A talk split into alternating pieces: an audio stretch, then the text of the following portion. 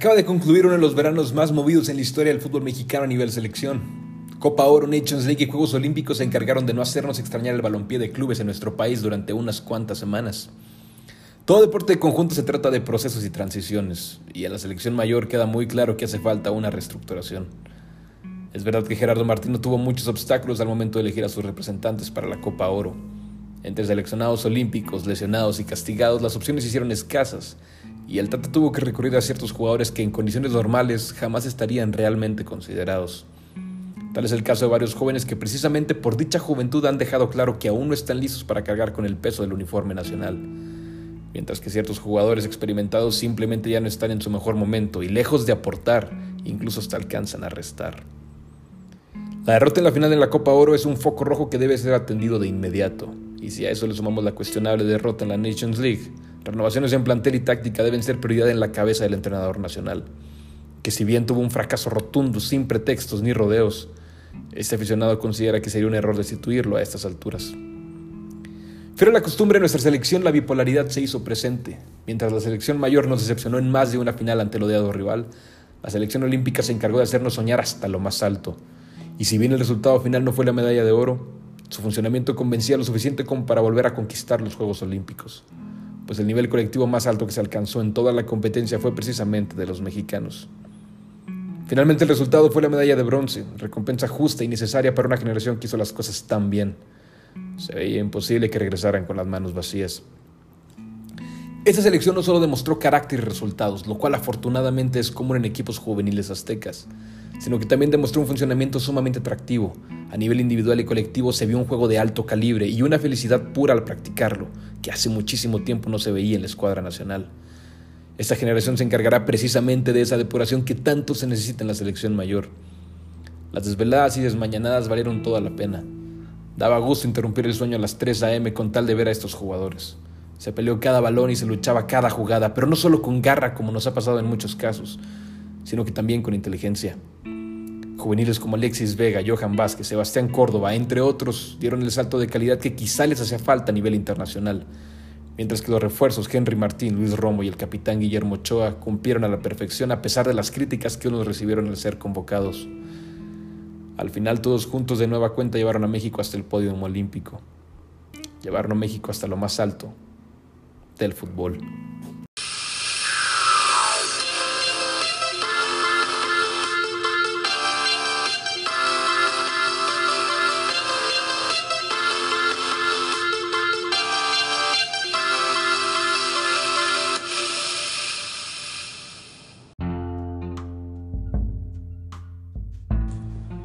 Pues bueno, luz y sombra, tal como lo dice el título de la columna semanal y como lo dice el título de este, de este mismo episodio, eh, los aficionados a la, a la, selección mexicana estamos acostumbrados a la bipolaridad, desde siempre. Pero ahora fue un poquito diferente, o sea, nos ha pasado mil veces que en un torneo damos un partido bueno y al siguiente damos un partido malo. Nos ha pasado mil veces que en un solo partido damos el primer tiempo bueno y el segundo tiempo malo. Pero ahora fue un poquito más diferente, ahora fue un torneo bueno y un torneo malo, entonces, bueno, luz y sombra. Vamos a empezar con la sombra para, para terminar de buenas. Eh, la Copa Oro, hijo de su madre. Qué pinche coraje. Se dijo desde hace dos episodios, cuando empezó la Copa Oro, que si seguíamos con ese nivel no nos iba a alcanzar. Y pues no nos alcanzó. No nos alcanzó. Hay muchos culpables. Eh, no solamente Carlos Salcedo, que está buenísimo ese mame. Es que, a ver, Salcedo no es el único culpable, obviamente no, pero es el principal ejemplo para probar el punto de que se necesita una renovación en la selección mexicana. El pedo de Salcedo no viene del partido de Canadá. Sí se mamó habilitando al cabrón que nos empató, sí se mamó pidiendo el penal, viéndose muy huevudo y luego fallándolo. Sí se mamó. Pero el pedo de Salcedo tiene años, años, no viene desde la semana pasada. El cabrón tiene años sin ser top 5 de centrales mexicanos y quién sabe si ahorita sea top 10 de centrales mexicanos. Entonces, bueno, Salcedo es el principal ejemplo para probar ese punto, pero no es el único. Héctor Moreno también viene con un nivel de la chingada. Tiene año y cacho tirando huevo en Qatar. ¿Qué tanto nivel puedes agarrar jugando en Qatar? Eh, ya se vino acá a Monterrey. Espero de corazón que agarre nivel. Incluso el cabrón dice que, que viene acá a la Liga Mexicana a retomar nivel para, para ir al Mundial de Qatar y la madre. Pues sí, obviamente. O sea, ya nomás vas a ganar petrodólares, chingón, muy aceptable y lo que tú quieras. Pero viene con un nivel también de la chingada. Entonces, hay ciertos experimentados que están restándole a la selección mexicana y que pues nomás no. Y eh, el otro lado de la moneda, hay muchos jóvenes que realmente nunca hubieran sido convocados por el Tata. Repito, se entiende, ¿no? Tienes a los, a los seleccionados olímpicos, tienes a los castigados, tienes a los lesionados, tienes a los indispuestos, tienes muchos obstáculos, entonces entiendo por qué el Tata termina llamando a, a Osvaldo Rodríguez, a Eric Sánchez, a el tío Sepúlveda. Hay, hay muchísimos, hay muchísimos cabrones que dices, güey, pues ¿qué hacen aquí? Pero bueno, entiendo el porqué del Tata, ¿sí? En cuanto al plantel convocado, yo no le echo la culpa al Tata, ¿sí? En cuanto al, plantel convocado, hay experimentados que simplemente ya no están bien y hay, hay muchos jóvenes que simplemente todavía no están listos. No dudo que en un futuro evolucionen y puedan defender la camiseta como se debe y está bien, ¿no? Pero yo creo que para este proceso mundialista ninguno de ellos debe ser convocado. Entonces, bueno, ahí está su mano cargada al plantel, vamos a la mano cargada al Tata. Aún así, con todos los parches que tienes, con todos los obstáculos y todo, era para ganarla, cabrón. Era para ganarle a Trinidad y Tobago, era para golear El Salvador, era para ganarle a Estados Unidos B. No somos el único equipo parchado. Estados Unidos también venía sin sus figuras y eso de manera voluntaria y todo, porque ni los Juegos Olímpicos fueron. Entonces era para ganar. Era para ganar, no hay pretextos, no hay rodeos. Fue un fracaso del Tata Martino, fue un fracaso del plantel, fue un fracaso de toda la selección mayor. Se le suma lo de la Nations League, que ese, ok, sí lo jugamos bonito y todo, pero perdimos, hombre. Perdimos, penal, dudoso y la chingada. Al final de cuentas, perdimos. Fue un verano fracasadísimo para la selección mayor. Hay culpa en el plantel, hay culpa en el Tata, hay culpa en todo chingado mundo. Entonces, eh, no nos seguimos, es podemos decir que nos faltaron muchos y la madre, no éramos el único. No éramos el único, era para ganarla. Eh, y bueno, pasando a la luz, los Juegos Olímpicos, hijo de su madre, es que sí, qué casos tan extremos, totalmente contrarios. ¿Cómo disfruté los Juegos Olímpicos? Ni me pesaba levantarme a las 3 de la mañana o 5 de la mañana o a la hora que fuera. Daba gusto ver a estos cabrones. Neta, era una selección que se veía, no mames, completísima, hombre por hombre, de manera individual, de manera colectiva se veían muy bien. Neta, el funcionamiento, el mejor funcionamiento que se vio en todos los Juegos Olímpicos en fútbol fue de México y no tengo la más mínima duda. A nivel individual tenemos a, Guillermo Ochoa que tapó todo lo que tenía que tapar. Johan Vázquez que dio un pinche torneazazazazazazo. Jorge Sánchez, ¿qué pedo con Jorgito? Jorgito tiene año y medio en el América que no liga tres partidos sin jugar bien. Neta. Y acá, sus cinco juegos, chingón. O sea, no mames. Los que entran así de recambio, Eric Aguirre se lesionó, que mal pedo, a mí me encanta ese güey. Pero entró Angulo y cumplió, entró Loroña y cumplió. Romo, chingón de interior o de contención. Esquivel cuando se le requería, cumplió. Córdoba, chingoncísimo. Charlie ayer dio un partidazo. Bueno, hoy, hoy, perdón, 3 de la mañana. Eh, si le tocaba a Laines, lo hacía bien, lo intentaba. Si le tocaba a Antuna, lo hacía bien, lo intentaba. Alexis Vega, me parece que fue el mejor de todo el torneo y creo que todos están de acuerdo. Henry Martín, no mames el torneazo que se aventó también, anotando, posteando, dando, bajando. No, no, no, no. Lo de Henry también fue un escándalo. Entonces, a nivel individual, muy chingón, pero a nivel colectivo también. Como decía ahorita, muchas veces eh, la selección mexicana se ha caracterizado por esa garra, por ese carácter y todo. Y está muy chingón. Sí, yo, prefiero mil veces a alguien con que le eche huevos y que no larme eh, técnicamente, alguien con mucha técnica y que no le meta nada de huevos. O sea, ahorita me estoy acordando del tema ese de, del documental de Chivas del pollo briseño contra el Dieter Villalpando. Yo pelada prefiero mil veces tener al pollo briseño con todo y sus carencias técnicas. Le echa huevos y eso se lo puede negar. Que al Dieter que no hace nada, que será muy bueno y todo, pero no hace nada nunca. Entonces, eh, muchas veces la selección mexicana se caracteriza por esa garra pero ahora fue garra acompañada de inteligencia. Cada vez que se tenía la pelota sabía qué hacerse. O sea, también tiene mucho mérito el Jimmy Lozano. Cuando el Jimmy Lozano le dan la, oportunidad de dirigir a la selección olímpica, yo tuve mis dudas, para ser, para ser honesto. Eh, cuando hizo su jale en Querétaro y todo eso, eh, yo no le veía nada, nada de nada de nada. Llega a la selección olímpica y dije, híjole, si llega a ser un buen jale va a ser más bien por la generación tan chingona que se nos viene. Pero no, no, no, no, no. O sea, sí tiene una generación muy chingona, pero se veía la mano del Jimmy Lozano, se veía que jugaba México. Ellos le echaban huevos de manera individual, pero de manera colectiva traían una idea de juego muy, muy, muy, muy chingona. Era un grupo muy chingón. Se veía la felicidad al jugar. O sea, se les veía. Al, jugar feliz, disfrutas el juego, al disfrutarlo, sacas mejores resultados. Entonces no, fue una, fue, una gozadera chingoncísima. Fueron cuatro victorias en donde metimos 16 goles. O sea, promediamos cuatro goles por victoria. Eh, ahí por ahí el, bajoncito ahí con Japón en, la fase de grupos. ¿Qué dices tú? Bueno, dimos 10 minutos malos en todos los Juegos Olímpicos. Así, malos, malos, 10. Y en esos 10 minutos nos metieron dos goles Japón. Ya a partir de ahí, en ese partido fueron 80 minutos peleados, manchados y la madre. A lo mejor no fueron buenos, pero no fueron tan malos, digamos X, ¿no? X. Eh, y se nota un chingo el mérito de esa selección contra Brasil. Perdemos en penales, Simón. Pero es muy común que la selección, al momento de perder, la selección se vea mal. Te veas carente y la chingada. Acá no fue el caso. Acá no fue el caso. Brasil dominó la mayor parte del partido y México no se veía mal. México fue realista. México empezó el partido, Brasil empezó a darnos un toquín bien cabrón y México dijo, a ver cabrón, el güey que está enfrente de mí es mejor que yo en prácticamente todos los aspectos. ¿Qué voy a hacer? ¿Qué voy a hacer para no verme mal? Huevos, orden, garra, todo, todo, todo, todo, todo, todo, todo. El hecho de ser dominado por una potencia como Brasil y no verte mal, habla muchísimo de la selección mexicana. A lo mejor las selecciones potencias estarán acostumbradas a eso. México no. México cuando pierde en torneos grandes se ve mal, por lo general. No siempre, pero por lo general. Y acá no se veía mal México siendo dominado. Tan no se vio mal que llevó a, Brasil al campeón olímpico actual, al pentacampeón del mundo, hasta la tanda de penales. Tan no se vio mal que las dos más claras de gol fueron de México. Tuvo una Romo que sacó el arquero y una Antuna ahí que, que medio recibió mal y que al final pudo rematar y la saque el defensa ya con dirección a puerta. Dos de las tres, porque hubo también un poste de Brasil que rozó la línea que todos sufrimos. Entonces, el, ser dominado y no verte mal habla muchísimo de esa selección olímpica. Las victorias hablan por sí solas, y ya dije, 16 goles en 4 victorias hablan chingoncísimo de esa selección olímpica, pero también las derrotas hablan.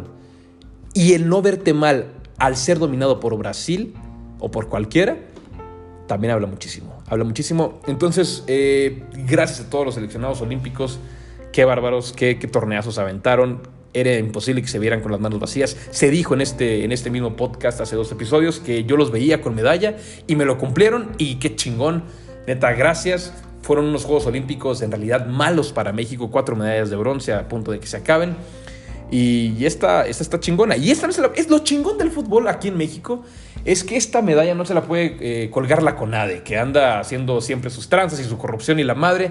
Esta no la toca la CONADE. O sea, el fútbol, no se equivoquen, el fútbol eh, es 100% de iniciativa privada. La federación es un organismo independiente, la liga es un organismo independiente. Así que yo creo que hasta si la CONADE quiere meter mano en el fútbol, órale pinche manazo que le echa la liga, que pinche manazo que le echa la, la, federación de que no te metas, cabrón. Entonces, eh, hablando un poquito de deporte en general, está la chingada la CONADE, Ana Gabriela Guevara y todos que, a quien quieran culpar. Eh, esta medalla no se la pueden colgar ellos.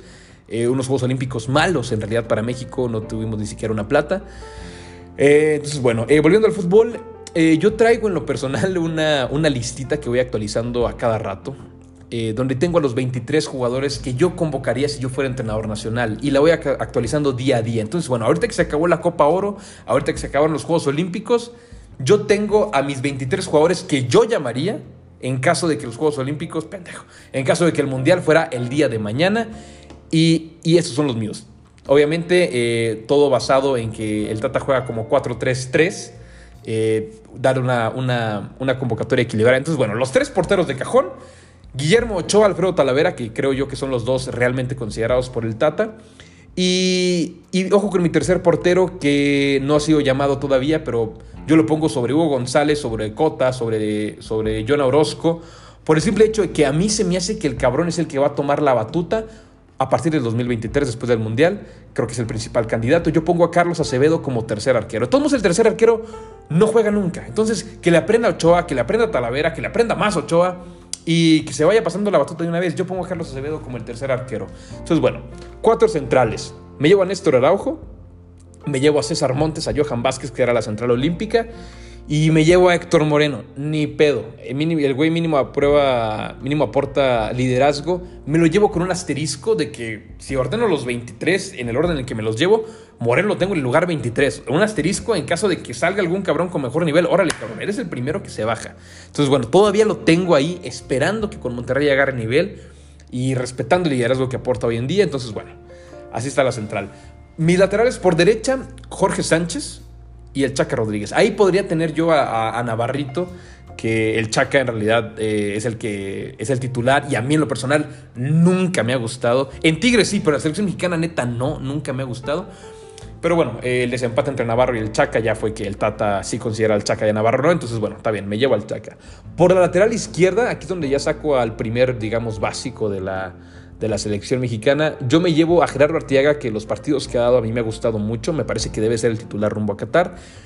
Y me llevo a, a, Eric Aguirre, que a mí ese jugador, híjole, a mí ese güey me encanta, me caló un chingo que se, que se en los Juegos Olímpicos. Me los llevo a los dos y Gallardo se la termina pelando.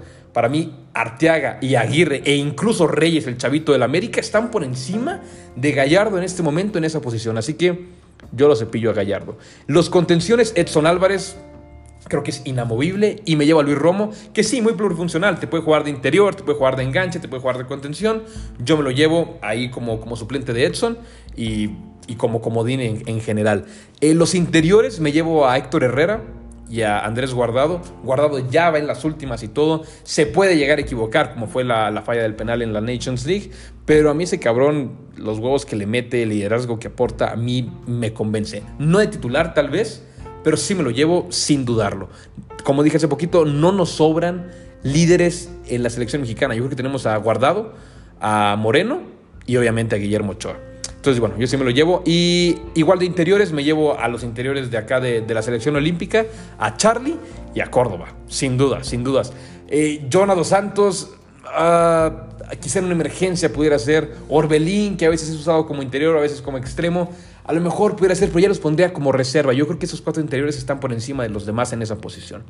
Eh, yéndome ahora hacia la parte alta, eh, creo que obviamente los extremos todos tenemos a, al Tecatito y a Chucky como los titulares. son las alas que nos van a llevar a, a Qatar. Y en la banca me llevo a Alexis Vega, que, que, dio unos Juegos Olímpicos chingones, que no ha sido tan considerado por la selección mayor en el Tata. Y me llevo a Diego Laines. Me llevo a Laines que, creo yo que anda en un, en un ascenso chingón, creo que va a ser un temporadón. Esta va a ser la temporada definitiva para, para Diego a ver qué pedo, qué tanto crece, qué tanto se gana el lugar en, en el Betis. Y eh, de puntas me llevo a los dos con asterisco, me llevo a Henry Martín y a Rogelio Funes Mori. ¿Por qué con asterisco? Porque en el momento en el que Jiménez vuelva a la actividad y vuelva a retomar su nivel, entonces yo meto a Jiménez sin dudarlo un segundo y ya en ese momento bajaría del barco al que sea que en ese momento estuviera en menor nivel. Puede ser Henry, puede ser Funes. Eh, Henry dio unos Juegos Olímpicos muy chingones. Funes, a pesar del fracaso de la Copa Oro, creo que fue de los mejores de, esa selección. Entonces, eh, pues bueno, esa sería mi, convocatoria. No sé si alguien quiera compartir la suya. Y bueno, ya para cerrar eh, este episodio, eh, el tema de Lionel Messi, yo no sé qué tan cierto sea, porque ya el año pasado ya nos pasó lo mismo. Ya estaba al borde Messi de salir, todos dábamos por hecho que sí iba a salir y al final se terminó quedando. Entonces, no quiero apresurarme todavía. Si sí se va, qué culero, qué culero, porque, bueno, yo en lo personal, yo soy madridista y puedo decir, no, pues qué chingón que se va. Sí, sí, como madridista, pues a toda madre, ¿no? Pero, pero viéndolo de manera objetiva como aficionado al fútbol, sí cala. O sea, estaría muy chingona la historia, estaría muy bonito que Messi empezara y terminara su, su carrera con el mismo equipo que es el Barça. Entonces, de llegarse a concretar esto, obviamente que sería el, el tema principal de la, de la próxima columna y del próximo podcast. Vamos a esperarnos. Eh, porque sí está muy, muy, muy, muy fuerte. O sea, ahorita la gente no está hablando de Brasil por estar en la final de los Juegos Olímpicos. No, ahorita la gente está hablando de Argentina por el caso de Lionel Messi con el Barça. Entonces, se habla de que el París, se habla que el City, el City se hace que ya casi no tanto, incluso las apuestas, porque ya hay apuestas eh, de dónde va a terminar Messi. Va ganando el París. Y pues sí, parece que esa es la, la opción que suena más coherente. Y bueno, les digo, probablemente sea el tema principal de la próxima columna y del próximo podcast de llegarse a concretar. Y eso es todo amigos, gracias por escuchar La Futboliza. Encuentran La Futboliza tanto en Twitter como en Instagram como arroba La Futboliza con Z. Me encuentran a mí como arroba Mario Ramírez, yo soy Mario Lobo. Gracias y un abrazo.